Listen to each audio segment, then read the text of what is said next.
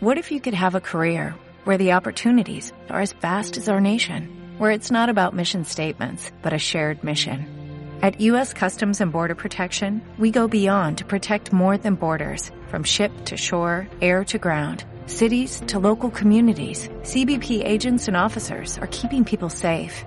Join U.S. Customs and Border Protection and go beyond for something far greater than yourself. Learn more at cbp.gov/careers. ¿Pueden ser los juegos de rol un arte? ¿Y qué tiene que ver la arquitectura en todo esto? Pues en este podcast voy a darle vueltas a estas ideas a ver si logro llegar a alguna parte. El debate sobre si jugar a rol puede ser un arte o si jamás lo será es para mí uno de los más estimulantes del panorama rolero. Lo es porque refleja con suma fuerza el carácter subjetivo de esta afición y porque toca varios de los puntos más polémicos de la misma. La existencia de un público, la utilidad en sí del rol, cómo nos afecta el que haya dinero o si es necesario mejorar, siendo jugador o director de juego. En realidad en este asunto hay una falsa dicotomía que enfrenta posiciones artificialmente radicalizadas, los que defienden que el rol no es arte y los que defienden que sí. Como es habitual por desgracia en redes sociales, tenemos a tendencia a ignorar las escalas de grises que representan al mayoritario porcentaje de las opiniones, a los que les importa un pimiento todo esto, que solamente quieren jugar.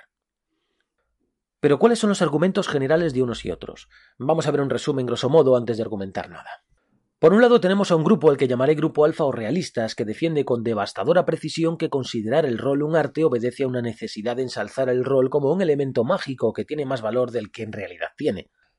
Apuntan en sus argumentos más afilados a que hay una necesidad egoica tras la idea de hacer del rol un arte, no tanto por vanidad, que también, sino por huecos de autoestima, como si darle más importancia de la que tiene hiciese del acto de jugar a rol algo más respetable, como si necesitásemos que fuese respetable para justificar el tiempo invertido ante los demás o ante uno mismo. Luego, por otro lado, tenemos al segundo grupo, el que podemos llamar beta o idealistas, que defienden, generalizando, que el rol es un arte porque expresa emociones o ideas o porque se compone de una suma de artes. Por ejemplo, literatura, ilustración, maquetación, etc. O porque cumple alguna definición académica de lo que es arte. En este debate se cuestionan muchos puntos muy interesantes, como por ejemplo, si todo esto es arte, ¿qué sería arte? ¿Sería arte el libro? ¿El manual? ¿Sería arte el diseño de juegos? ¿Es arte la interpretación de personajes? ¿Es arte la dirección de las partidas? ¿Es arte la representación efímera de la ficción que hace la mesa de juego de forma colectiva? ¿Necesita el rol ser un arte? ¿Es deseable que sea considerado un arte? ¿Es un camino inevitable? ¿Es arte el manual? Con bastante probabilidad, algunos sí y otros no. Para mí, algunos sí y otros no.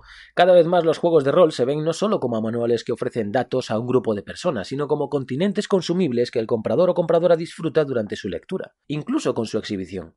Leer un manual, disfrutar de sus ilustraciones, dejar que tu mente vuele preparando la posible partida puede ser un deleite que el contenido en texto sea literariamente un gozo de consumir, que las ilustraciones sean icónicas, o que el estilo de maquetación e ilustración provoque un viaje interior prediseñado por los editores.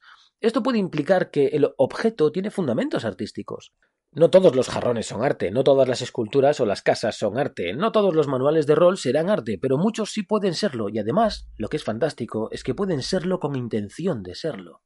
Es decir, que el artista crea un manual de rol como un objeto artístico que no se abandona a la disfuncionalidad, no pierde su esencia de manual que busca guiar a un público para alcanzar una experiencia. Como el famoso vaso de Álvar Alto no pierde su esencia de vaso o de jarrón, si se prefiere. ¿Es descabellado que un juego de rol tenga un valor estético que supere su funcionalidad? ¿Puede este valor estético ser impulsor de emociones complejas o de reflexiones duraderas?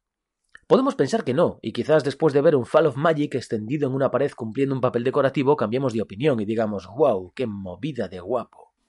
No tardaremos mucho, creo, en ver cómo llegan al mercado del rol juegos de tirada limitada que cumplen una función tan estética como práctica, con una tendencia clasista inherente a los productos de lujo que exigen un alto precio de mercado, o con un aumento de precio relativo al tiempo que exigen los productos de artesanía, que paradójicamente tienden a ser caros por justicia laboral. Lo cual no asocia necesariamente arte con economía, no vamos a caer en esta falsedad. ¿Es arte un Bansky en un muro sin valor, como una lámina o quilloé en colecciones privadas, Le Fantastique de Berlioz o un solo de esta Stone a orillas del río Isar? Es una obviedad necesaria. El arte puede ser gratis, no necesita el dinero para ser arte. Tampoco tiene que ser útil, ni siquiera tiene que ser hermosa pero sí se tiene que comunicar de algún modo con la estética filosófica del observador. Debe provocar en el observador un estímulo, transmitir un mensaje que no es personal, pero sí que es íntimo, algo que impacte en la intimidad emocional. La cuestión es que esto me lleva a uno de los puntos clave que me interesan ahora, la confrontación entre utilidad y estética cuando hablamos de rol y manuales. En este sentido, como taoísta aficionado y practicante, recuerdo con fuerza el verso 11 del Tao Te Ching, que dice así: Treinta radios convergen en un solo centro. Del agujero del centro depende el uso del carro. Hacemos una vasija de un trozo de arcilla. Es el espacio vacío de su interior el que le da su utilidad. Construimos puertas y ventanas para una habitación, pero son estos espacios vacíos los que la hacen habitable. Así, mientras que lo tangible tiene ventajas, es de lo intangible de donde proviene lo útil. Lo tangible tiene ventajas, de lo intangible proviene lo útil. Esa frase me rompió. Ha sido gracias a este verso del Tao Te Ching como asocié la idea del rol como arte con la arquitectura, una de las bellas artes más antiguas del mundo. Valga señalar mis escasos conocimientos sobre la arquitectura. La función del rol es divertir a sus participantes. Esto es lo útil. Este es el núcleo, la esencia intangible. La función de un manual es ayudar a que los participantes se diviertan con la premisa que el mismo manual ofrece. Una vez tenemos las funciones básicas reservadas y seguras, entonces podemos desplegar las funciones secundarias, las tangibles, las ventajas, decorar puertas y ventanas, reconsiderar la estructura, el romper la caja de Frank Lloyd Wright. En un principio, este enriquecer lo tangible ha supuesto decorar y rediseñar los manuales, aumentar su arte, invertir más y más dinero en añadir más y más arte, pero poco a poco ha supuesto más que un simple enriquecimiento del continente. La función de una casa es proteger a sus habitantes del exterior, el viento, el frío, los animales, del sol. Una de las consecuencias más importantes que emerge de esta función es la intimidad, perimetrar lo social. Esto da un valor al espacio invisible que conforma la casa. Lo que pasa en el espacio invisible trasciende la función inicial de protección. Pero entre el estándar de una casa mesopotámica y la casa de la cascada de Frank Lloyd hay todo un viaje de desarrollo artístico, donde el concepto de útil se extiende más allá de los habitantes del hogar.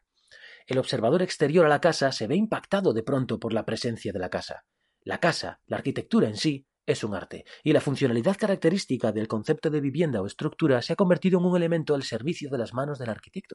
Funcionalidad ya no necesariamente es lo prioritario, solo hay que ver las obras de Kazuyo Sejima. Funcionalidad se deconstruye en principios que ya no se dan por supuesto y que están al servicio de otros menos visibles tradicionalmente. ¿Para qué destinar 20 metros cuadrados a una cocina si tu cliente no cocina?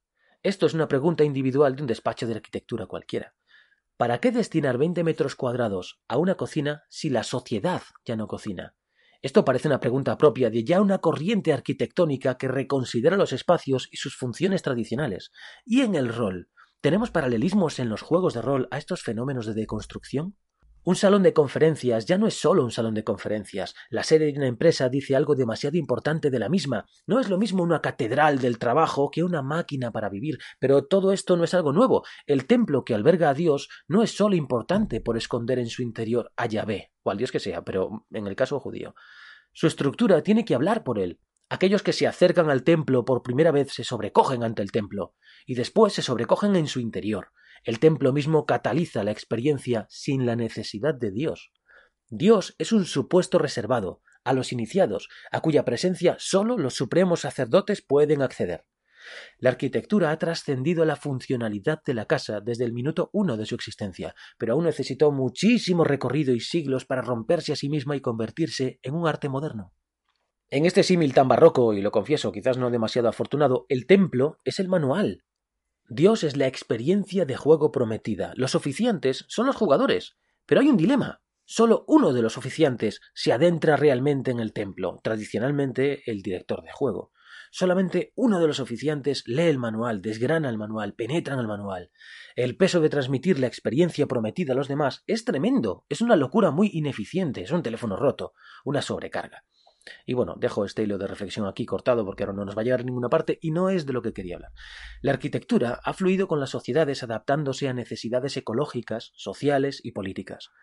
Desde el exceso de la faraónica nazi a la delicadeza de texturas de Alvara Alto, exaltación industrial o integración natural. Sí, sí, pero las sillas de Le Corbusier son una puta maldición para quien se sienta en ellas buscando confort, y las goteras de las casas de Frank Lloyd son lo que pasa cuando expones una obra de arte a la intemperie. ¿Qué significa esto en el rol? Que el enriquecimiento expansivo conduce a múltiples caminos, y muchos serán contradictorios, otros serán vomitivos, en algunos la función esencial se pondrá en peligro, la mayoría son imparables y son impredecibles, y en general es sano, porque todo en sí es cultura. Nos comemos las sillas de Le Corbusier, nos jodemos, pero agradecemos sus ventanas apaisadas. Quizás el menos es más de Mies van der Rohe sí resulta en tanto inhabitable en sus excesos, pero cortar esos caminos por defender un único modelo basado en la funcionalidad a ultranza es matar la arquitectura. ¿Y en el rol? ¿Nos puede pasar algo parecido en el rol? La forma sigue la función, decía Gropius. ¿Y en el rol? En el rol tenemos manuales que no transmiten una mecánica útil, pero sí convencen con una experiencia de juego específica, fallan en su función y aún así transmiten algo que los hace irresistibles y memorables.